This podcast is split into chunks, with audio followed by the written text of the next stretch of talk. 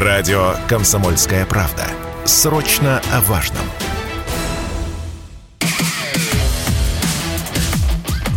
«Русский доллар» с Сергеем Марданом. Главные экономические события недели. Всем здравствуйте! В эфире радио «Комсомольская правда». Я Сергей Мардан. Это еженедельная экономическая программа «Русский доллар». А сегодня у меня в гостях не экономист, историк Евгений Спицын. А почему Евгений Юрьевич пригласили? Потому что Россия столкнулась э, с такой вещью, позабытой много-много лет назад, под названием мобилизационная экономика. И я боюсь, что кроме историков никто не понимает, с какого бока ко всей этой штуке подступаться.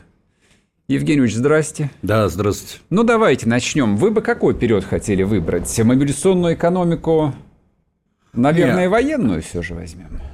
Ну, естественно, да. Но дело в том, что надо ведь понять, что мобилизационная экономика в Советском Союзе, она стала строиться э, практически одновременно с началом э, строительства социализма по всему фронту и с началом первых пятилеток. Важно это отметить, в отличие от постсоветской России. Да, да, да.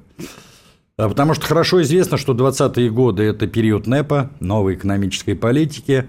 У нас в свое время пели «Аллилуйю», новой экономической политики выдавали чуть ли не за эталон, угу. особенно в годы Горбачевской перестройки, когда стали активно пропагандировать идею возвращения к Ленину. Вот. На самом деле НЭПовская экономика – это было уродливое детище. Ленин это прекрасно понимал, Сталин тоже это прекрасно понимал – а это была лишь э, жизненно важная, необходимая формула ухода от той катастрофы, которая случилась в годы гражданской войны, с тем, чтобы не породить новую гражданскую войну уже со всем крестьянством. Угу. Ленин же не случайно сказал, что наша политика военного коммунизма, она превратилась в политику Кронштадт. Вот. Но и э, когда мы говорим о НЭПе, надо понимать вот принципиально важную вещь, которую у нас не понимают многие политики и историки до сих пор – НЭП выполнил очень важную задачу, принципиально важную задачу восстановления того промышленного и аграрного потенциала, который был в царской России до войны. Который был. Был. Угу. Как только эта задача была решена, историки там спорят, но обычно называют либо 26-й, либо 28-й год. Как только эта задача была решена, Сталин и его ближний круг, они поняли, что на путях НЭПа кардинальным образом перестроить Э, существующую экономику. Невозможно. То есть, mm-hmm. она и будет также развиваться по аграрно-индустриальному пути. Mm-hmm. То есть, с медленными шагами, э, как развивался традиционный или классический капитализм в той же Британии, mm-hmm. в Голландии, во Франции там, в 18-19 веке. А нужен был рывок. Не случайно он сказал, что нам история отвела 10 лет. Либо мы это сделаем, либо нас сомнут. Он как в воду глядел. И вот нужна была политика принципиально иного масштаба и направления, которое позволило бы вот этот рывок, качественный рывок сделать за 10 лет. Поэтому и объявляется курс на строительство социализма, поэтому составляются планы первых пятилеток, ну и так далее, и так далее. Понятно, что там с огромным количеством огрех, потому что делали же все методом проб и ошибок, угу. с огромным количеством издержек и так далее, и так далее. Но основную кардинальную задачу мы выполнили. То есть мы создали индустриальную мощь страны, на базе которой, вот это важно, создавался уже военно-промышленный комплекс. Угу. Потому что не надо представлять дело таким образом, что эти процессы развивались параллельно. Нет, одно шло за другим. Надо было создать сначала индустриальную мощь, то есть э, создать э, отрасли, группы а чтобы они могли производить собственные средства производства. Угу, угу. Чтобы мы эти станки и оборудование не закупали, а чтобы мы сами это производили. А потом уже на базе вот этого значит, станочного парка, энергетического парка, металлургического и так далее, и так далее, мы уже создавали, собственно говоря, свой военно-промышленный комплекс. Угу. А вот эта работа активно началась где-то в середине 30-х годов. Больше того, когда началась третья пятилетка в 1938 году, то э, там приоритетным было развитие именно ВПК. Причем я хочу сказать, что там в рамках вот развития ВПК, то есть создания э, танков, артиллерии там и т.д. и т.п., причем новейших видов, э, там особое внимание уделялось созданию а, так называемых специальных и тяжелых станков. А, колоссальные средства выделялись на это, и надо сказать, что в первые два года пятилетки рост производства этих станков в два раза почти вырос. Но если быть точным, 86%. Угу. То есть невиданные темпы. Мы своими руками, вчерашняя лапотная Россия, изобретали, создавали, конструировали и запускали в производство, серийное производство, целые кластеры вот этих новейших станков, многие из которых даже не были на Западе. Она, к сожалению... Некоторые из которых работают до сих до пор. До сих пор, да, кстати. Поэтому, когда мы говорим о мобилизационной экономике, надо иметь в виду, что вот все 30-е годы это, по сути дела, была мобилизационная экономика. Плюс тут, конечно, военные годы, а вот здесь были уже особенности в организации этой военной экономики. С чем они были связаны? Я просто несколько примеров приведу, чтобы вы поняли. Да, и здесь вот еще что важно понять, что когда мы говорим вообще о советской экономике как таковой, не надо все красить одной краской, как у нас это принято. Надо четко отделять сталинскую экономику от хрущевской, брежневской, я уже не говорю про горбачевскую экономику. Mm-hmm. Потому что сталинская экономика имела несколько важнейших столпов, которые Хрущев выбил в середине второй половины 50-х.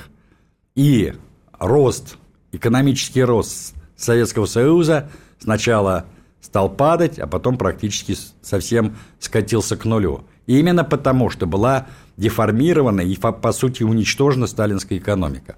Значит, о чем идет речь? Ну, монополия внешней торговли – это понятно. Это золотое правило советской экономики. Монополия банковской деятельности тоже понятно. То есть Госбанк никаких частных контор. Угу. Национализация основных средств производства, отсутствие частной собственности на средства производства. Я вот это хочу подчеркнуть, чтобы не рассказывали нам сказки, что в Советском Союзе не было вообще частной собственности. Была личная частная собственность. Вот. Дальше – полнейшая национализация земли. Земля в государственной собственности и не объект купли-продажи. При этом земля передавалась колхозам, в том числе и колхозникам, угу. безвозмездное, бессрочное пользование. Угу, угу. Но при этом они не могли ни покупать, ни продавать, и земля не участвовала вообще в товарообороте. Это вот столпы сталинской советской экономики. Ну, условно говоря, ленинско-сталинской советской экономики – но Сталин в годы первых пятилеток и в годы войны добавил очень важные элементы к этой экономике. В чем они заключались? Первое. А, значит, э, в 1932 году э, при Григории Гринько, тогдашнем наркоме финансов, была создана так называемая двухуровневая система денежного оборота. Наличная и безналичная. Все расчеты между предприятиями, учреждениями, организациями только по безналу. Угу. Никакого нала там вообще быть не могло. Поэтому выбивалась вообще основа любой коррупции. Угу. Все наличные расчеты только на потребительском рынке и в розничной торговле. Даже оптовая торговля осуществлялась по безналу. Это основа основ. Вот когда стали разрушать эту систему, двухуровневую систему финансов – то понятно, да? Теперь дальше. Параллельно с государственной собственностью существовал довольно э, большой сегмент э, негосударственных предприятий, так называемых артелей, сталинских артелей, которые Хрущев тоже разрушил. Вот эти сталинские артели, они прежде всего оперативно реагировали на потребительский рынок угу, угу. и на так называемые малые партии товаров. Чтобы вы поняли, а, ну, условно говоря, э, в э, войну и там после войны Госплан примерно планировал производство 9,5-10 тысяч наименований продукции. В артельном производстве производили э, порядка 33-34 тысяч наименований. Угу, угу. То есть в три с лишним раза больше, чем то, что было планировано Госпланом малыми партиями и т.д. и т.п. То есть оперативное реагирование не только на потребительский рынок, но и на государственный заказ. Угу. Мы хорошо знаем, что в годы войны, например, те же, же артели делали автоматы, делали э, снаряды и так далее, и так далее. Я уже не говорю про всякие э, лесозаготовительные артели, золотопромышленные артели угу. и так далее, и так далее. В чем принципиальная разница сталинских артелей от других форм собственности. Значит, вот когда мы, например, собрались и решили создать артель, и каждый внес свой пай а, в это артельное производство. И в соответствии с внесенным паем ты получаешь не только заработную плату, но и по итогам работы так называемую прибыль, а, значит, э, которую заработала твоя артель. Угу. Но если ты уходишь с этой артели по каким-то причинам или просто умираешь, условно говоря, и не передаешь это по наследству, то твой пай остается нетронутым. Он остается в артели, и э, ни одна из частей артельного пая не участвует также в купле-продаже. Угу. Вот угу. это важное обстоятельство. А, Евгений, сейчас давайте на минутку прервемся, на новости вернемся и продолжим. Радио «Комсомольская правда». Только проверенная информация. «Русский доллар» с Сергеем Марданом. Главные экономические события недели. И снова здравствуйте, и снова радио «Комсомольская правда». Я Сергей Мордан. Это программа «Русский доллар». Кстати, подписывайтесь на одноименный телеграм-канал. У нас сегодня в гостях историк Евгений Спицын. Говорим мы о мобилизационной, о военной экономике, в которой э, постсоветская Россия ни черта не понимает. Поэтому придется учиться у советской России. Да. Евгеньевич, прошу, продолжайте. Так, про артели сталинские. Да, сталинские артели. Ну, э, чтобы нас, например, приблизить э, к нынешнему пониманию ситуации, чтобы мы могли провести прямые аналогии, изъять из прошлого то, что нам необходимо угу. в нынешнем и в будущем, давайте остановимся на такой структуре, как Госплан. Государственная плановая комиссия. Можно я вас сразу прерву? Угу. А, ну, Госплан. Я вот помню еще здание Госплан. Там теперь сидят депутаты. Да. А, а вообще эта структура, она может существовать э, в нашей современной жизни? Вот ее можно воссоздать? Или мы можем на это смотреть исключительно вот как а дело некий в том, что... исторический там артефакт? Я понял вас. Дело в том, что надо понимать, госплан госплану рознь. Угу. Сталинский госплан хрущевский и брежневский – это абсолютно разные вещи. Я вам сейчас расскажу именно про сталинский госплан. Про военное время, хорошо. Именно про сталинские госпланы на этом сакцентирую внимание. Дело в том, что первоначально госплан создавался исключительно как э, научная экспертная контора. То есть э, члены госплана должны были давать какие-то научные рекомендации, экспертные оценки и так далее, и так далее. Это вот как комиссия, которая план ГЛРО еще, собственно, Вот, вот, вот, Примерно вот. Почему, почему ее и возглавил Крыжановский. Угу. Потом, когда началась реализация НЭПа, Троцкий стал бегать и говорить, надо дать директивные функции Госплану. Что он нам дает тут, типа, рекомендации, экспертные оценки и так далее. Толку-то от них. Угу. Вот. И Ленин тогда написал даже, вернее, продиктовал статейку, она называлась «О придании законодательных функций Госплану». И говорит, что в этом вопросе товарища Троцкого надо бы поддержать. И действительно, в этом вопросе Политбюро ЦК поддержало товарища Троцкого.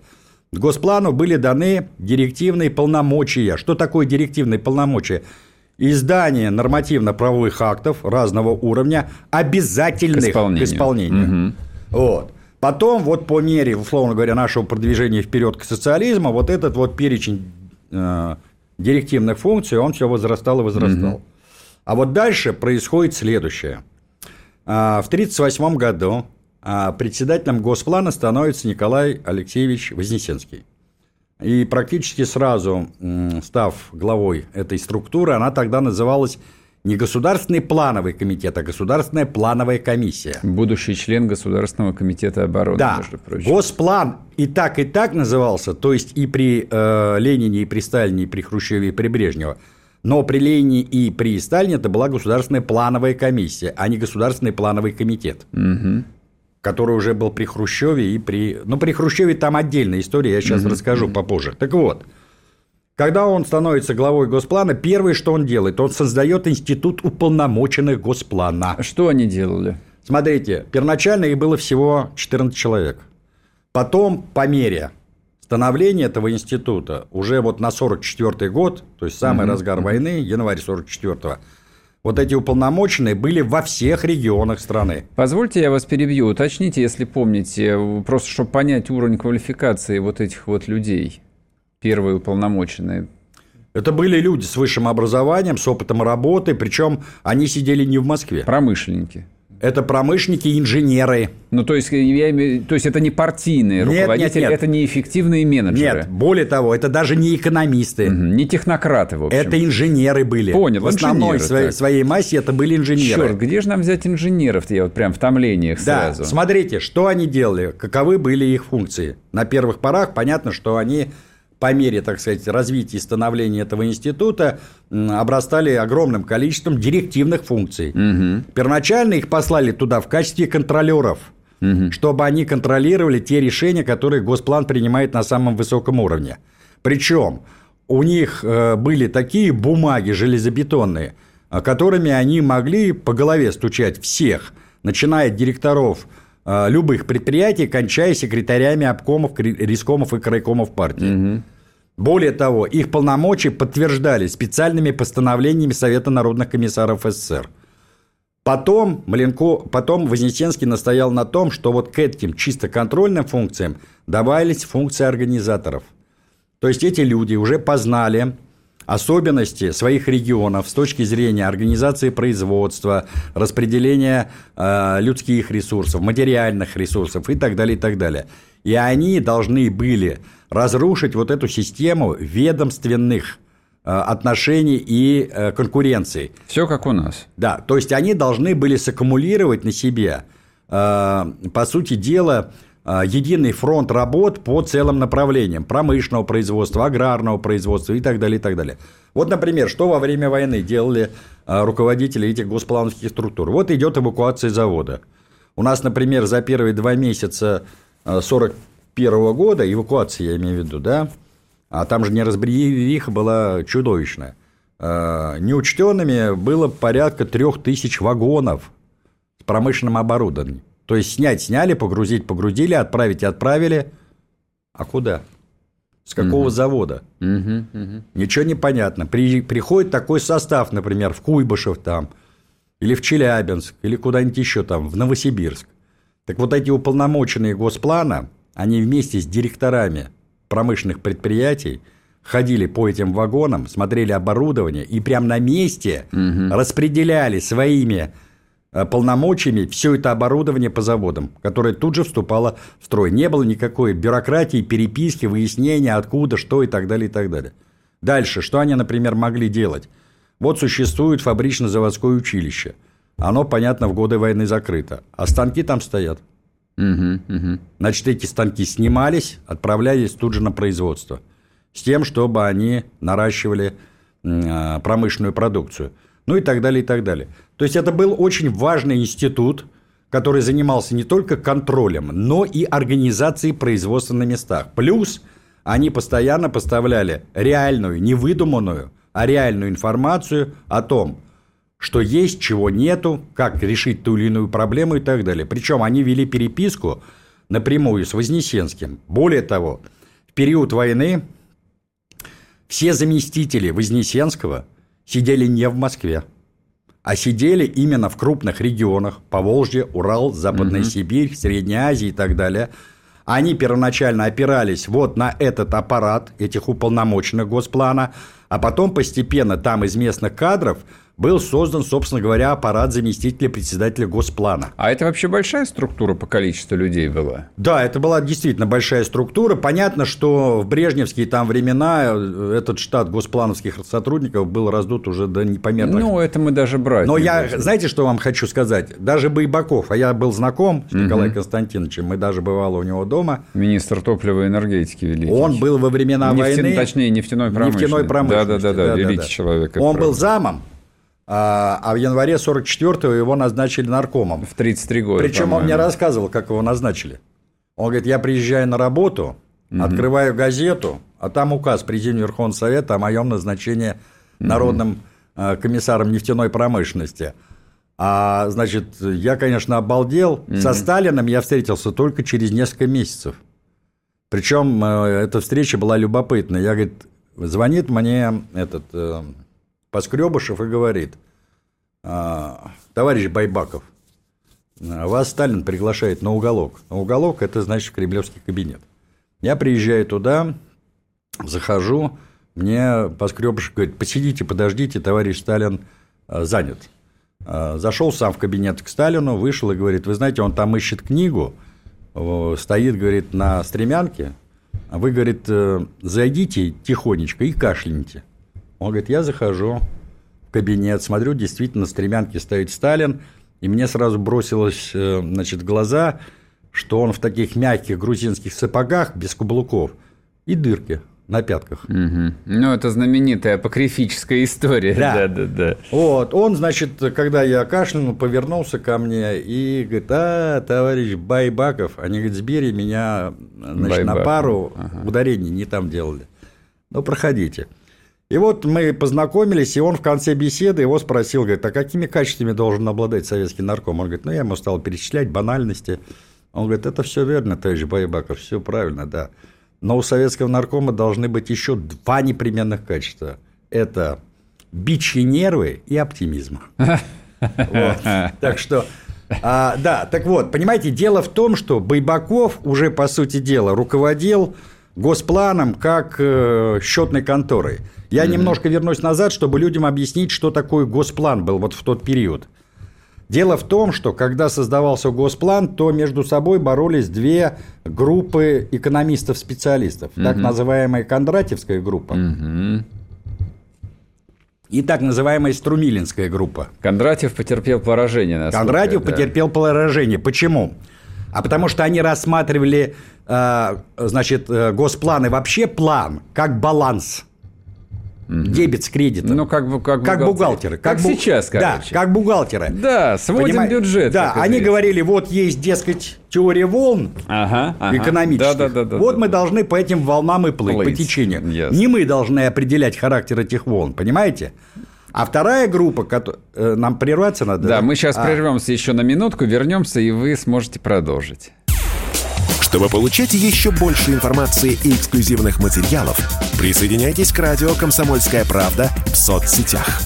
В отечественных социальных сетях. Смотрите новые выпуски на Рутьюбе, читайте телеграм-канал, добавляйтесь в друзья ВКонтакте, подписывайтесь, смотрите и слушайте. Радио «Комсомольская правда». Самая оперативная и проверенная информация в эфире и соцсетях. «Русский доллар» с Сергеем Марданом. Главные экономические события недели. И снова здравствуйте, и снова в эфире радио «Комсомольская правда». Я Сергей Мордан, это программа «Русский доллар». А сегодня Евгений Юрьевич Спицын, большой специалист э, по советской истории сталинского, причем подчеркиваю периода, расскажет нам, как будет устроена, я надеюсь, э, российская мобилизационная экономика. Ну, мы же победить хотим, ну, наверное. Да, да, да. Вот, опираемся, соответственно, на славное прошлое. На опыт, конечно. Прошу вас, прошу да, вас. так вот, значит, мы должны двигаться вот по течению, по этим волнам плыть и, угу. в общем-то, не рыпаться. А вторая модель, вот которую предложил Струмилин, его поддержал Крыжановский и другие, угу. они говорили, нет, План – это цель. Мы должны определять главные, основные э, цели нашего движения вперед, а не подстраиваться под теорию волн или под что-либо еще.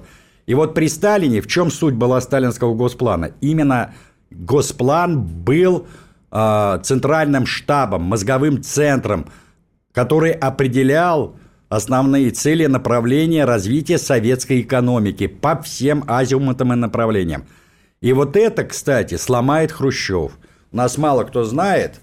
В 1955 году была проведена первая реформа Госплана. А на базе старого Госплана было создано две структуры.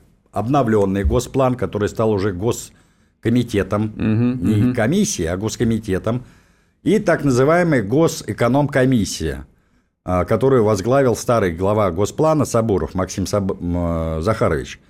Так вот, Э, Госэкономкомиссия стала заниматься текущим годовым планированием, а Госплан новый, обновленный, стал заниматься перспективным пятилетним планированием. Угу. И в данном случае они потеряли многие управленческие функции и директивные функции, в том числе и Институту полномоченных Госплана. Угу. Ну, потому что стали типа заниматься, значит, э, программа какая-нибудь 2020, да, э, понимаете? Да, то, за что придется отвечать, как известно. И я вот никак не могу поколению. понять одной простой вещи. Угу. Да, причем надо заметить, что помимо вот этих реорганизаций, ведь а, еще раз Госплан был реорганизован уже после проведения так называемой санархозовской реформы, когда была уничтожена отраслевая система угу. управления. И многие, кстати, госкомитеты были переведены э, на уровень госкомитетов Госплана. Так и писалось. Государственный комитет при Госплане СССР. То есть статус их был резко понижен. И плюс началась кадровая чехарда. Слушайте, ну, э, после э, значит, гибели Вознесенского до Брежнева, то есть за неполные 15 лет, на посту главы Госплана сменилось 10 человек. Угу. Так себе в том, числе, в том числе да. такой персонаж, как Иосиф Иосифович Кузьмин. Это вот дятел просто дуб дубом, понимаете? И он два года возглавлял Госплан. Воспал... Возвращаемся именно к мобилизационной да. части. Еще вот, давайте. Пытаемся два... почерпнуть что-нибудь полезное для себя. Я вот вас два... слушаю, честно говоря, да. как-то у меня грустные мысли. Есть ощущение, что не пойдут на это. Не, не, мы, мы не сможем это воспроизвести. Да нет, было бы желание. Слушайте, наш человек способен на чудеса. Понимаете? Поэтому да было бы понятно. желание. Вот жизнь, если было жизнь, бы... жизнь за, за, заставит. За, если будет желание и будет поставлена такая цель и задача, пожалуйста, я даже готов пригаться в эту работу на каких-нибудь контрольно-распорядительных функциях. А я правильно вас понимаю, что ну, можно сказать, что секрет э, сначала сталинской индустриализации, ну, которая являлась фактически первым началом а, мобилизации, да. построения военной экономики, это, в общем, а, госплан, это основа основ, основа причем основ, госплан да. как э, штаб да. проектный, в полном да. смысле этого слова. Да, именно сталинский госплан, вот это я хочу подчеркнуть. Дальше. Э, еще вам два вот практических примера, которые можно реализовать в легкую. 1940 год. А, понятно, что по инициативе Политбюро выходит два законодательных акта. Один акт 10 мая 1940 года, другой акт 26 июня 1940 года. Угу. Первый акт э, устанавливает жестокую уголовную ответственность от 5 до 8 лет тюремного заключения для всех бракоделов. Угу. И персональную ответственность за брак на производстве несут прежде всего директор главный инженер и начальник отдела технического контроля. Нормально так, да? Да, да. Дальше. А, второй законодательный акт, тоже указ Президента Верховного Совета СССР. Ликвидируется шестидневная рабочая неделя и семичасовой рабочий день, который и... был установлен в 28-32 годах. И вводится семидневная рабочая неделя, восьмичасовой рабочий день. Дальше – Рабочие служащие предприятий не имеют права покидать производство. Перевод с, э, производства на производство возможен только с разрешения руководителя организации, директоров заводов и так далее. За прогул тюремное заключение на срок от 2 до 4 месяцев. За самовольное оставление э, предприятия, учреждения, организации. Уголовная ответственность э, значит, на зону до двух лет – угу. ну и так далее, и так далее. То есть были уже установлены жесточайшие нормы трудового распорядка. Причем я замечу, что эти нормы существовали вплоть до 1955 года. Угу. То есть они были уничтожены только уже во времена Хрущева. Это людей мобилизовало, это людей не расхолаживало. Эти вот способны мы на, на подобного рода вещи? Слушайте, в обычной, в обыденной жизни, конечно, такие вещи недопустимы. Ну, такое только во время войны, А возможно, вот если, конечно. да, а вот если страна находится в преддверии войны и во время войны, это обязательная вещь, без этого никуда. Заметьте, когда эти указы принимаются – это 40-й год, 40 накануне войны, год. да. Когда 40... уже все понятно. Когда уже все понятно, но войны самой еще нету. То есть, по идее, у нас нечто подобное должно было быть принято там в 21 году. Ну, условно, условно. говоря, да. Так, значит, а, еще вот вопрос, где хочется найти какой-то исторический опыт или аналогии. Как э, на промпредприятиях, на критически важных, а все критически важные, вот исходя из того, что с низкой базы росли, вопрос э, с бронью от мобилизации решался? А это сами, э, значит, предприятия определяли, кто из специалистов им нужен. А как же? То есть это не военные комиссары были Нет, главные? не военные комиссары. Мобилизации. Значит, дело в том, что на заводах были не только уполномоченные ГКО, но были уполномоченные других структур, в том числе НКВД, том числе Наркомата обороны, если речь шла, например, об оборонных заводах. Я уточню. А, Значит, Государственный комитет обороны ведал абсолютно всеми вопросами, Абсолютно. включая и мобилизацию. Все абсолютно. Более того, э, э, Генштаб, он разрабатывал э, планы не только мобилизации военнообязанных, не только план... Ну, еще и производство патронов и снарядов, Да, естественно. да. Вот, не только план, например, развертывания войск, но что обычно делают военные, но в том числе и мобилизационный план в сфере военной экономики.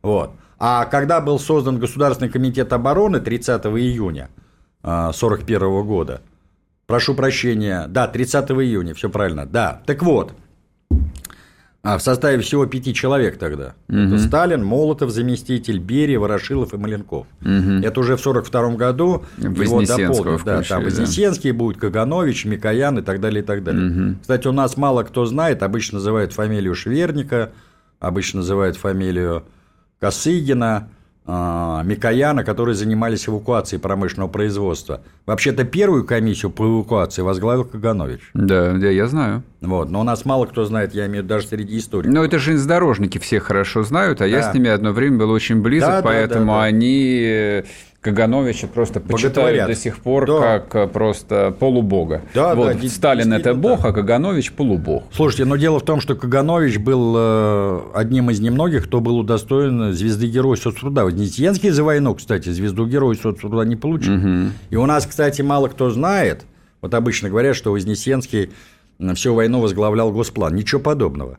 Дело в том, что с 10 марта 40, про- прошу, да, 41 года, 10 марта 41 года, до 8 декабря 42 года, то есть почти два года, Госплан возглавлял Максим Захарович Сабуров. А это был человек очень близкий Маленкову.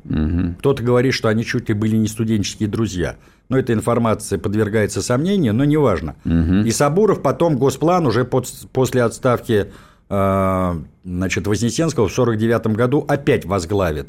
Вплоть до известных событий, когда произойдет вот эта реформа Госплана в 55 году, о которой я уже сказал. Ну, сейчас, к сожалению, эта фигура э, позабыта очень э, хорошо. А вообще-то это был один из крупнейших э, государственных деятелей страны. Но у нас, к несчастью, наверху, так сказать, общественных представлений находятся зачастую люди, которые явно не заслуживают это. Ну, пример, Столыпин и Вита. Еще те реформаторы которые реформаторами по своей сути не были. И вообще многие реформы, которые проводили в жизнь Вита и Столыпин, не по своей воле, готовились совсем другие люди. Ну, в истории так бывает. Тот в же общем, Дмитрий а, да. Сольский, кто знает о Дмитрии Мартыновиче? Никто не знает, но- Плеевый Вячеслав Константинович, у нас обычно его рисуют ретроградом, там, т.т.т. А он был один из крупнейших государственных Именно деятелей так. и подлинный реформатор. Именно так. Иван Логич Горемыкин, то же самое, понимаете? У нас вот, к сожалению, вот эти штампы, порожденные еще в школьной программе, а может быть в документальном кино, которые запали там в мозги или в душу, они м, определяют вот а, общественный дискурс, как у нас сейчас говорят. Поэтому вот таким вот образом. Вы знаете, э, может быть, под конец нашей программы я вам хочу сказать такую вещь. У меня до сих пор никак не укладывается в голове, почему тот, тот же Байбаков, Косыгин и так далее, которые работали в сталинской Знали, системе, как, да, не как она справили- функционирует. Не справились со всем, что Вместо случилось того, позже. чтобы... Прерву вас А. на перерыв и ответите. Мы сделали совершенно новую версию мобильного приложения «Радио Комсомольская правда». Современный интерфейс и обширный набор полезных функций. Возможность слушать нас в дороге, как на iOS, так и на Android. В режиме онлайн и подкасты. «Комсомольская правда». Всегда рядом. «Русский доллар» с Сергеем Марданом. Главные экономические события недели. И снова здравствуйте, и снова в эфире радио «Комсомольская правда». Я Сергей Мордан, это моя еженедельная экономическая программа «Русский доллар». Сегодня мы говорим о мобилизационной экономике с историком Евгением Спицыным. Евгений Юрьевич, прошу вас, продолжайте, я вас опять прервал. Да, да, так вот, понимаете, дело в том, что тот же Байбаков, Косыгин и так далее, они все работали вот в этой сталинской системе мобилизационной экономики и до войны, и во время войны, угу, и после войны. Угу. Они, по сути дела, выросли на этом – то есть весь их богатый опыт, профессионализм, он ковался. Должен был им подсказать. Он да, ковался в этой системе. Так вместо того, чтобы вернуться к наиболее важным столпам этой экономики, которые показали свою эффективность на всех этапах, они почему-то вообще э, не вернулись к этому, а пошли по пути вот этой вот либерализации экономики и э, э, попыток на э, базе конвергенции, условно говоря, экономической конвергенции, выстроить какую-то принципиально иную модель. И барахтались, вот смотрите, все 60-е, ведь на самом деле Косыгинская реформа началась не в 65-м, угу. а в 62-м. И Косыгин первоначально, как первый зам Хрущева по правительству, был противником этой реформы. Угу. У нас мало кто это знает.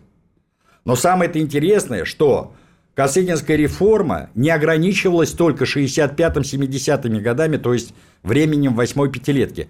Все 70-е и самое начало 80-х годов – это попытки ее реинкарнации или оздоровления.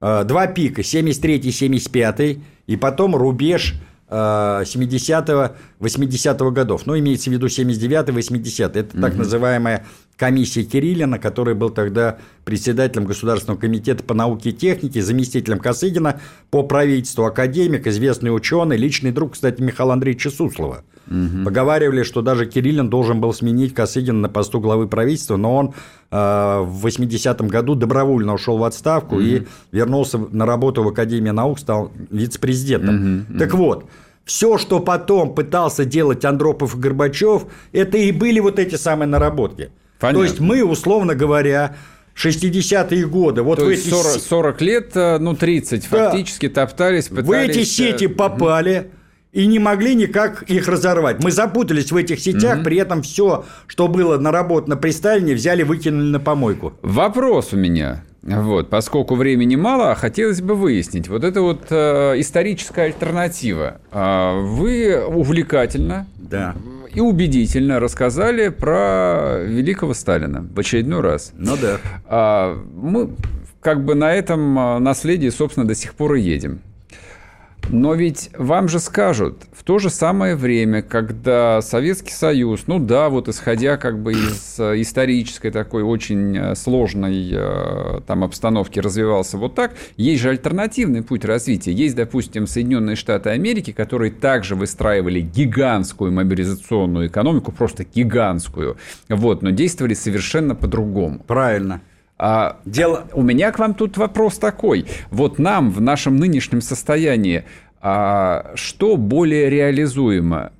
Сталинская или товарищ Рузвельт?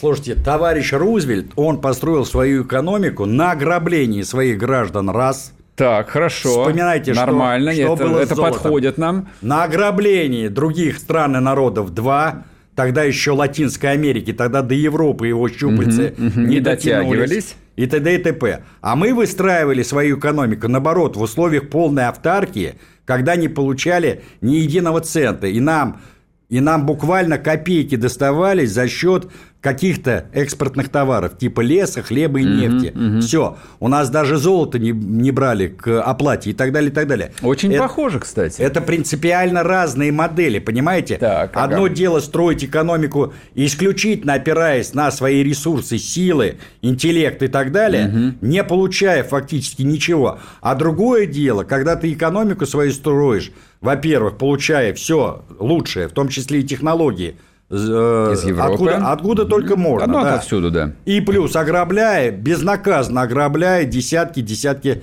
э, стран и народов. Поэтому это принципиально разные экономики.